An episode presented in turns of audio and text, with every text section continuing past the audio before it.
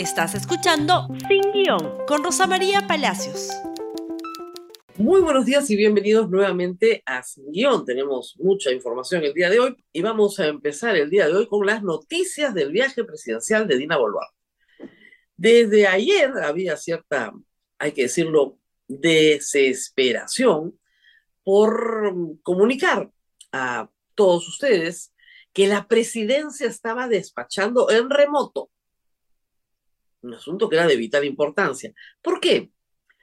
Porque hasta ayer eso nunca sucedió en la historia del Perú. ¿Y por qué nunca sucedió en la historia del Perú? Porque el artículo 115 de la Constitución señala que la vicepresidencia se encarga del despacho cuando la presidencia viaja. ¿Ok? Hay una encargatura. Eso dice el artículo 115 de la Constitución un grupo de congresistas que no alcanzan a hacer 180, ah, ah, perdón, que no alcanzan a hacer 87 y por lo tanto no pueden reformar la constitución, han aprobado una ley y la presidencia la ha promulgado para que ella pueda viajar y ejercer la presidencia fuera del Perú de manera remota. La ley está vigente, es verdad, porque el Tribunal Constitucional no ha dicho nada y no va a decir nada, pues probablemente hasta que algún día llegue, ¿no es cierto? Finalmente, una acción de inconstitucionalidad que hasta el momento no logra reunir 33 firmas en el Congreso para ser presentada. O sea, van a hacer lo que les da la gana, punto. Acostúmbrense. Supuestamente el viaje es para promover la inversión en el Perú. ¿ah? ¿Qué te pide un inversionista? Estabilidad en las reglas del juego. ¿Cómo se justifica el viaje a la presidencia? En una norma inconstitucional que trajeré la Constitución, pero que por un acuerdo entre Ejecutivo y Legislativo, pues se hace. Ya está. Y esta fue la primera foto. Por favor, si nos acompañan con la foto, este es el tuit de Presidencia del Perú. La señora Dina Boluarte, dedicadísima, ocupadísima, trabajando desde los cielos en el avión presidencial, despacha remotamente con el Perú. Para eso era imprescindible colocarle una computadora adelante, que ella mirara la pantalla y ahí estaba la prueba de que la señora despacha, como dicen acá, los temas de importancia para el país relacionados a la reactivación económica y la seguridad. Esos son los que tiene en ese momento en la pantalla. Puntos que se discutirán en el próximo Consejo de Ministros. ¿Ah? Se supone que se está yendo a una cumbre presidencial para tratar los temas de Amazonía. Algo hay que decir sobre el asunto, ¿no? Porque en el mensaje de 28 de julio sobre medio ambiente y preservación del bosque amazónico, no se dijo ni una palabra. Un asunto importante debido al cambio climático. La señora habló del fenómeno del niño, pero no dijo una palabra sobre la defensa del bosque, la protección a los defensores ambientales, la protección de nuestro patrimonio natural, cómo esto se engarzaba en programas de apoyo internacional para la protección del bosque amazónico, asunto que une a varios países de América del Sur. No fue un tema, no fue un tema del mensaje 28 de julio. Y ahora va en el avión y tampoco es un tema que le preocupe porque está preocupada del Consejo de Ministros. Entonces, ¿quién se está preocupando de hablar de los temas tan importantes que obligan, ¿no cierto?, al Congreso a aprobar una ley y a priorizarle el viaje, violando la Constitución, para que pueda ir a esta cosa importantísima que es hablar de la Amazonía. O sea, el cúmulo de contradicciones que tiene todo este espectáculo, ustedes lo pueden observar con toda claridad. Durante este vuelo, ayer, una ministra de Estado me indicó, una ministra de Estado que ha viajado muchas veces en el avión presidencial, en el avión presidencial no había ni internet ni teléfono satelital. Y compartí esa información con el público. Inmediatamente la Fuerza Aérea del Perú al toque, ¿ah? contestó que sí, que la cabina presidencial tiene internet y teléfono satelital. Eso es exactamente lo que dice el tweet. Lo que dice el mío es que yo he consultado con algunos ministros. Luego tengo el testimonio de un ministro que dice que él ha hablado por teléfono satelital. Y otro que dice que cree que sí hay internet. En todo caso, puede ser que en los últimos meses hayan puesto internet y teléfono satelital en la cabina presidencial. Del tuit de la FAP no queda claro que haya internet y teléfono satelital en el resto del avión. Por lo tanto, la única que puede despachar en remoto es la señora presidenta desde el avión presidencial. Ojo, esto nunca ha sido importante. ¿Por qué? Porque el presidente, de acuerdo al artículo 115 de la Constitución, encarga, encarga el despacho al vicepresidente. Por lo tanto, no necesitas, ¿no es cierto?, poner la computadora delante de tu cara y tomarte una foto y decirle a todo el Perú que estás despachando remoto. ¿Ok? Pero la cosa no quedó ahí, siguió. Porque claro, la fotito, yo no soy de las que examinan fotos. Hay algunas discrepancias sobre la autenticidad de la foto también, pero eso lo dejaremos a los expertos, ¿no? Pero la foto no era suficiente, pues había que probar que la presidenta estaba despachando en remoto. O sea, que había ido, se había tomado unas fotos con Lula, pero lo importante era que despachaba en remoto y hubo esta comunicación. Lo que sigue, por favor. Ayer a las 7.27 se informa que en breve se emitirá por TV Perú y pool imágenes de la presidencia de la presidenta Dina Boluarte haciendo despacho remoto desde Brasil. Está acompañada de la ministra de Relaciones Exteriores y la ministra del Ambiente. Era muy importante. Y mandaron las fotos, ¿no? Y después hubo una, un despacho de TV Perú con locutor que narraba lo que ustedes van a ver en estas fotos. Bueno, ya era en video, ¿no? Narraba, acá está la señora presidenta Dina Boluarte despachando con el primero Tarola, que se comunica vía remota y discuten. Eh, ¿Sabes qué? Era todo absurdo. El asunto se complicó más porque la señora firmó un decreto supremo desde Brasil, cosa que sí, pues no tiene precedentes en la historia del Perú. ¿Por qué? Porque si se había, si se tenía que firmar un decreto supremo, se firmaba en el territorio peruano porque había un vicepresidente que se hacía cargo del despacho. No había ninguna urgencia ni necesidad de filmar, firmar, perdón, este, eh, decretos supremos en otro territorio nacional, no en el nuestro. Pero tenían que probar que despachaba el remoto. Es graciosísimo, ya, la verdad, porque se nota, son dos horas más en Belén do Pará, era tarde, se nota que es un montaje, pues, y acá narrando desde Brasil, la señora presidenta con la ministra de Relaciones Exteriores y la ministra del Ambiente despachan en, remoto temas importantes. Entonces entraba Otárola, señora presidenta, desde Lima, efectivamente, estamos haciendo esto, vamos a probar esta otra cosa. Todo esto como si nosotros a diario viéramos las sesiones donde la presidencia despacha con sus ministros. Nunca hemos visto una sesión, nunca se ha hecho pública una sesión donde la presidenta despacha con sus ministros, ¿verdad? ¿Por qué había que hacerla pública ahora? Porque todos sabemos que esa ley es inconstitucional, que está vigente porque no ha sido derogada. Y que este propósito anunciado de atraer inversiones el Perú no es el propósito del viaje no van a traer un solo inversionista que sepa que en el Perú el Congreso aprueba leyes inconstitucionales para que la presidenta pueda viajar. Lo que pide un inversionista es estabilidad jurídica, no este desmadre. Tampoco es una súbita preocupación por el ambiente, por el cuidado de la Amazonía, por la preservación del bosque amazónico. Tampoco.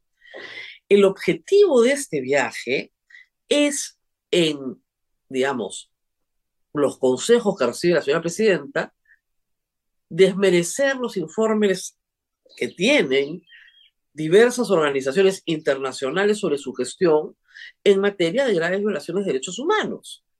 Es decir, bajar la presión sobre Perú internacional sobre el número de muertos que tiene la gestión de la señora Dina Boluarte y por los cuales ella no responde. Lula está buscando apoyo de toda la religión para ser el líder de la región frente al mundo. Le conviene tener relaciones buenas con todos los países y le conviene muchísimo tener relaciones muy buenas con el Perú. Pero a la señora Boluarte le conviene tomarse una foto al lado de Lula como respaldo a su gestión. Eso es todo. Para eso han armado este zafarrancho. Esperemos finalmente que la señora no dé los discursos que dio en Davos, que le preparen por escrito lo que tiene que decir y de esa manera nos va mejor. Hay que ver cómo los congresistas que hoy le dieron permiso para viajar la criticaron cuando se presentó en Davos y dio varias intervenciones donde, entre otras cosas, culpaba a la derecha de no dejarla gobernar o no dejarlos a ella y al presidente Castillo gobernar. Y se lo decía así al presidente de Colombia, al amigo Duque. Vean los videos, por favor. Y después esperemos que esta vez lea todo lo que le den para leer. Recuerden, cómo criticaron la intervención internacional de Dina Boluarte cuando era vicepresidenta, los mismos que le han dado permiso para viajar en un esfuerzo por intentar lavar no las heridas, ¿no es cierto?, que su gestión ha dejado en el Perú, sino su imagen personal.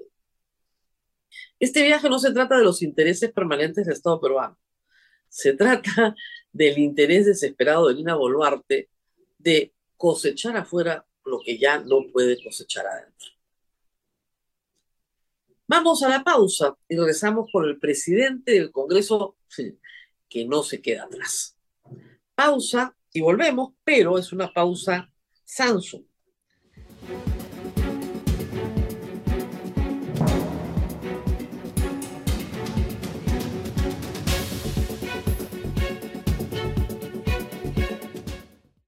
Muy bien, y vamos con los enredos del presidente del Congreso. El señor Soto dijo, no, pues no me van a seguir fastidiando con esto de que he tramitado una ley en mi beneficio. No, no, no. Esto lo arreglamos con una entrevista en Canal N. Y ayer en la mañana salió a aclarar el asunto. Y lo que dijo fue fantástico. Cuando le preguntaron sobre la norma que ha utilizado para que se le declare prescrito un delito por estafa, dice, eso es completamente falso, que la prescripción haya sido hace poco. Hace cuatro años que este proceso está archivado a mi favor. Pero ¿por qué se sigue ventilando en el 2023? Dentro de este proceso hay otros involucrados. Sube a esa sala por esas dos personas más y la sala dispone que otro juzgado lo vea. ¡Wow! Y se supone que es abogado, ¿ah? Qué bárbaro, Dios mío. Pero, ¿qué tal, discúlpeme, qué tal mentiroso? Pero qué, que verdad, qué tal mentiroso. Vamos por partes y cucharadas para que ustedes vuelvan a entender el tema. El 2012, el actual presidente del Congreso comete actos que configuran para sus demandantes y para el Ministerio Público delito de estafa. Este señor era abogado de empresa de transportes Pichu, le pagan 20 mil soles de honorarios para que haga los estatutos de la empresa y no entrega nada. Primer acto. Segundo acto, compra un terreno en 5 mil y lo vende en 50 mil, utilizando a un tercero haciéndolo pasar ante la empresa como el verdadero propietario, cuando el verdadero propietario era él. O sea, con una interpósita persona, ¿no es cierto? Le dice a la empresa que tiene un terreno muy bueno, la empresa está interesada, no les dice cuánto le ha costado un par de meses antes, utiliza un tercero y los estafa porque además los engaña en el metraje. les dice que tiene más de 800 metros y el terreno tiene un poquito más de 600 metros. Lo denuncia, ¿ok? El 2019, en efecto, él logra una sentencia en primera instancia donde se dice que ha prescrito el caso. Pero es evidente que eso es nulo, pues. Así lo sabe el Ministerio Público que apela. Y se han conocido ayer todos los documentos de sus mentiras ayer mismo. La Corte Superior declara nula la resolución de vista, o sea, la que está subiendo del 2019. ¿Por qué? Porque no había transcurrido el plazo de prescripción. Señor, el juez de primera ha contado mal. Es nulo. Vuelva a emitir esa resolución. Regresa a primera instancia la fiscalía termina pidiendo ocho años, ocho meses de condena. Cuando están por dictarle sentencia en julio, ojo, cuando están por dictarle sentencia en julio, su abogado se presenta con él en la audiencia y dice, perdón, acá hay una ley que nos favorece, la 31751. Con lo cual, señor juez, archive todo. Justamente lo que prueba el interés de Soto, que, está documentado, porque él como vocero de APP en mayo pide que esta ley se apruebe prioritariamente, ¿ok? Por escrito, pide, o sea, vota a favor de que entre esta ley, es justamente que él sabía que le iban a dictar sentencia en julio. Estaba desesperadito porque se apruebe sabía perfectamente. Y así lo informó la República, por favor, lo que sigue. Documentos confirman que Alejandro Soto logró evitar condenas gracias a la ley que él promovió, la ley 31751. Siguiente, por favor. Vamos a ver algunos documentos. Esas tres firmas que ustedes ven son la firma del colegiado del Tribunal Superior en el Cusco, que dice que efectivamente la sentencia donde se declaró la prescripción es nula, nula, o sea, no tiene ningún valor.